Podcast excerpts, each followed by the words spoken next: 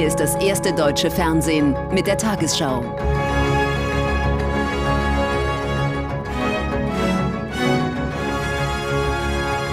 Heute im Studio Jens Riewer. Guten Abend, meine Damen und Herren. Ich begrüße Sie zur Tagesschau. Der Bundestag hat heute kontrovers über die Ukraine-Politik debattiert. In einer Regierungserklärung ein Jahr nach dem russischen Einmarsch dort wandte sich Kanzler Scholz strikt dagegen, die Ukraine zu Zugeständnissen zu drängen. Mit der Waffe an der Schläfe lasse sich nicht über Frieden verhandeln. Scholz verteidigte seinen Kurs auch mit Blick auf die Zeitenwende für die Sicherheitspolitik, die er kurz nach Kriegsbeginn ausgerufen hatte. Bundeskanzler Scholz gibt sich entschlossen. Die Ukraine werde auch künftig mit Waffenlieferungen unterstützt. Frieden schaffen, das bedeutet eben auch, sich der Aggression und dem Unrecht klar entgegenzustellen. Was für eine fatale Ermutigung des Angreifers wäre es, wenn der Bruch des Völkerrechts und der europäischen Friedensordnung belohnt würde. Ein gerechter, dauerhafter Frieden erfordert die Wiederherstellung internationalen Rechts, die Achtung unserer Friedensordnung. Zustimmung dafür vom Unionsfraktionschef. Doch Merz kritisiert den Wehretat. Es gebe weniger Geld für die Truppe als im vergangenen Jahr. Auch das 100 Milliarden Euro Sondervermögen werde nicht schnell genug für die Bundeswehr ausgegeben.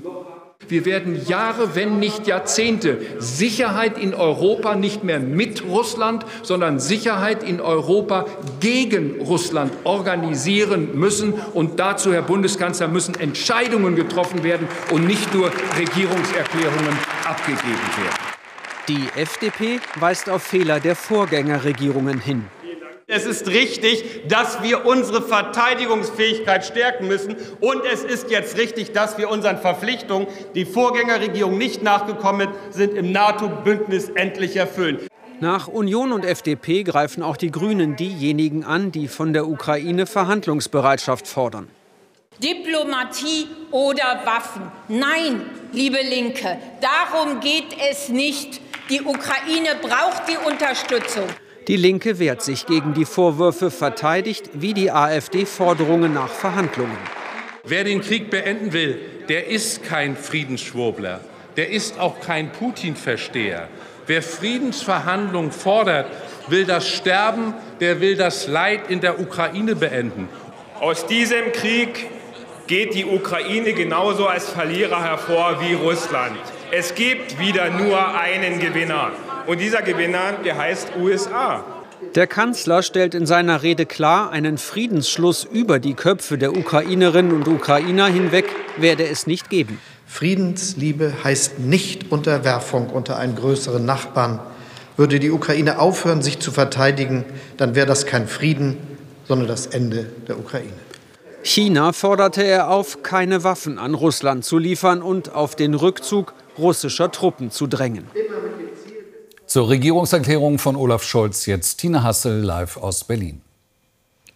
Der Kanzler hat einerseits deutlich gemacht, dass er die Sorgen der Menschen nach einem Jahr Krieg ernst nimmt. Andererseits hat er aber all jenen eine klare Absage erteilt, die Zugeständnisse von der Ukraine fordern unter ein Ende der Waffenlieferungen. Mit der Knarre am Kopf lasse sich nicht verhandeln, außer über die eigene Unterwerfung. In dieser Frage stimmten Kanzler und Union überein. Und als Oppositionsführer Merz die umstrittenen Positionen von Wagenknecht als menschenverachtend bezeichnete, gab es Beifall von der Regierung. Bundesbank. Deutlich konfrontativer aber wurde es bei der Frage, warum sich für die Bundeswehr trotz der Zeitenwendenrede bislang wenig verbessert hat, warum Munition und Gerät, das an die Ukraine geliefert wurde, nicht längst nachbestellt sind, damit die Truppe nicht noch blanker dasteht als vor dem Krieg. Darauf blieb der Kanzler eine Antwort schuldig. Scholz versprach lediglich, dass ein Großteil der Beschaffungen aus dem Sondervermögen noch in diesem Jahr auf den Weg gebracht werden sollen. Vielen Dank, Tina Hassel in Berlin. Der russische Angriffskrieg hat auch das Treffen der G20-Außenminister in Indien beherrscht. Dabei traten Differenzen deutlich zutage. Zwar verurteilt die große Mehrheit der 20 führenden Industrie- und Schwellenländer den Krieg. Eine gemeinsame Abschlusserklärung scheiterte aber am Widerstand Russlands und Chinas. Auch ein kurzes Gespräch zwischen US-Außenminister Blinken und seinem russischen Kollegen Lavrov brachte keine Annäherung. Bundesaußenministerin Baerbock warf Moskau vor, die globalen Krisen zu verschärfen. Betont herzlich die Begrüßung von Annalena Baerbock mit ihrem indischen Kollegen. Und auch sonst gibt es viel Einmütigkeit unter den Außenministern. Sie sprechen sich in einer gemeinsamen Erklärung für mehr Kooperation aus, etwa beim Kampf gegen Klimawandel und Massenarmut.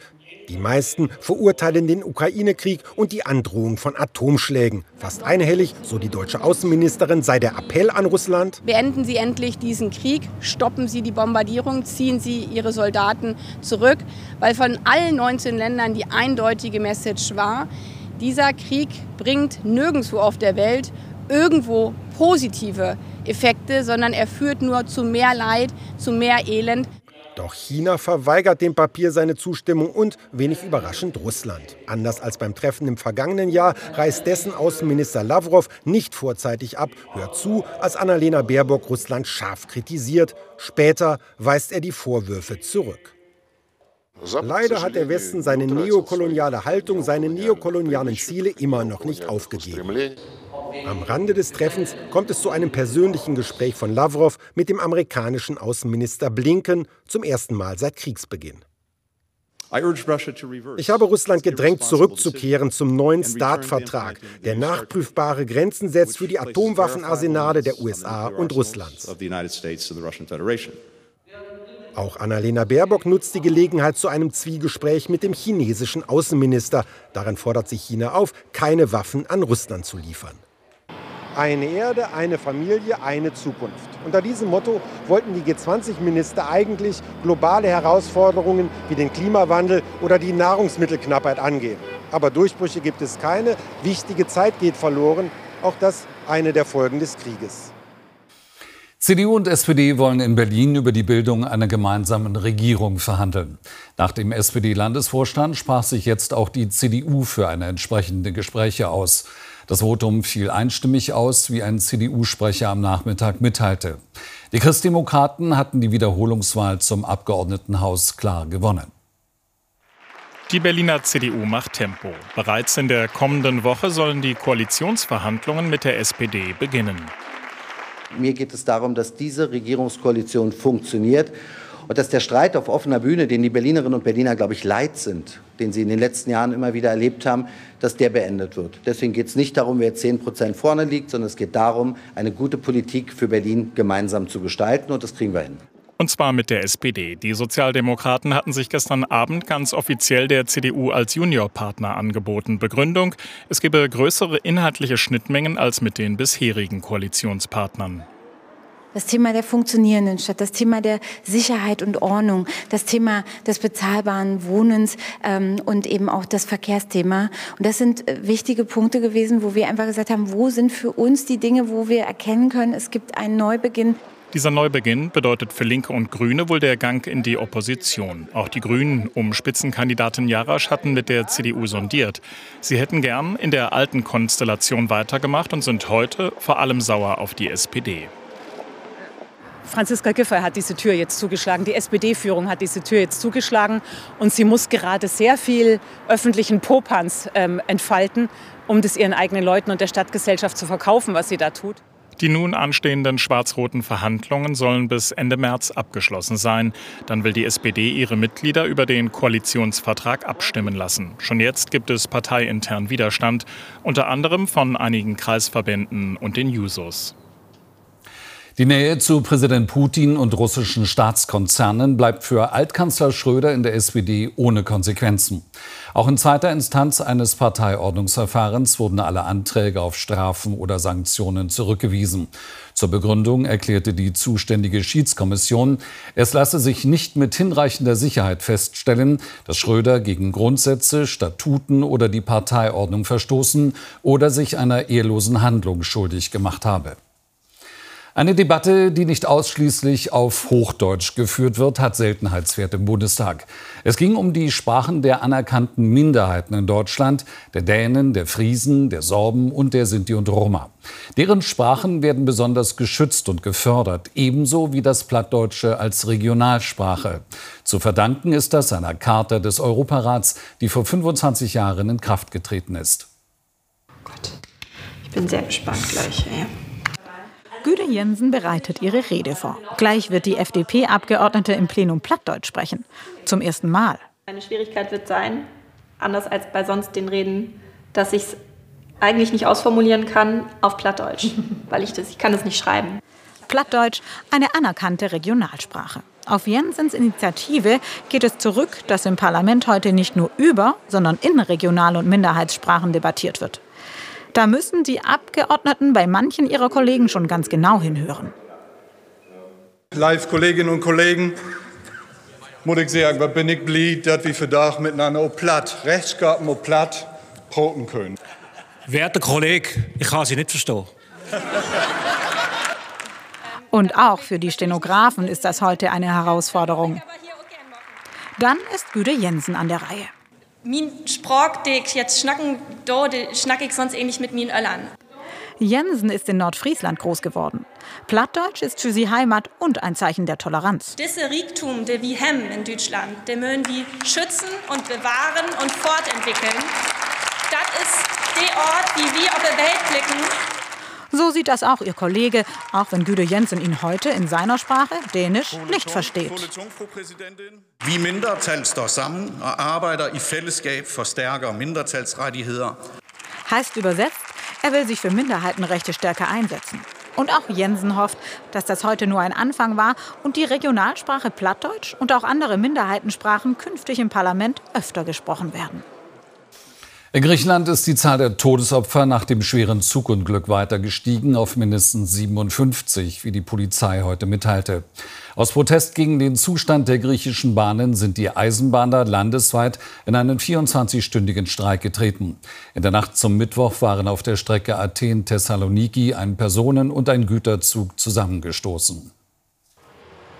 Auch heute suchen Rettungskräfte weiter nach den Opfern des Zugunglücks. Wie viele Menschen noch unter den Trümmern liegen, ist unklar, denn es gibt keine offiziellen Angaben, es existiert keine Passagierliste. In sozialen Medien posten Angehörige Fotos von Vermissten in der Hoffnung, dass diese doch nicht im Zug saßen. Die Identifizierung der Leichen ist schwierig und wegen des 1200 Grad heißen Feuers nur per DNA-Abgleich möglich. Das ist der schwierigste Moment. Statt Leben zu retten, müssen wir Tote bergen.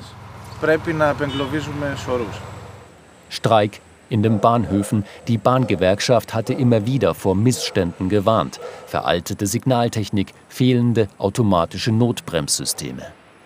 Der gestern verhaftete Streckenverantwortliche habe seine Schuld eingeräumt, sagte sein Anwalt, betonte aber auch, dass sein Mandant nicht alleine für die Katastrophe verantwortlich sei. Wir sollten uns nicht auf einen einzelnen Baum stürzen, wenn dahinter ein ganzer Wald steht.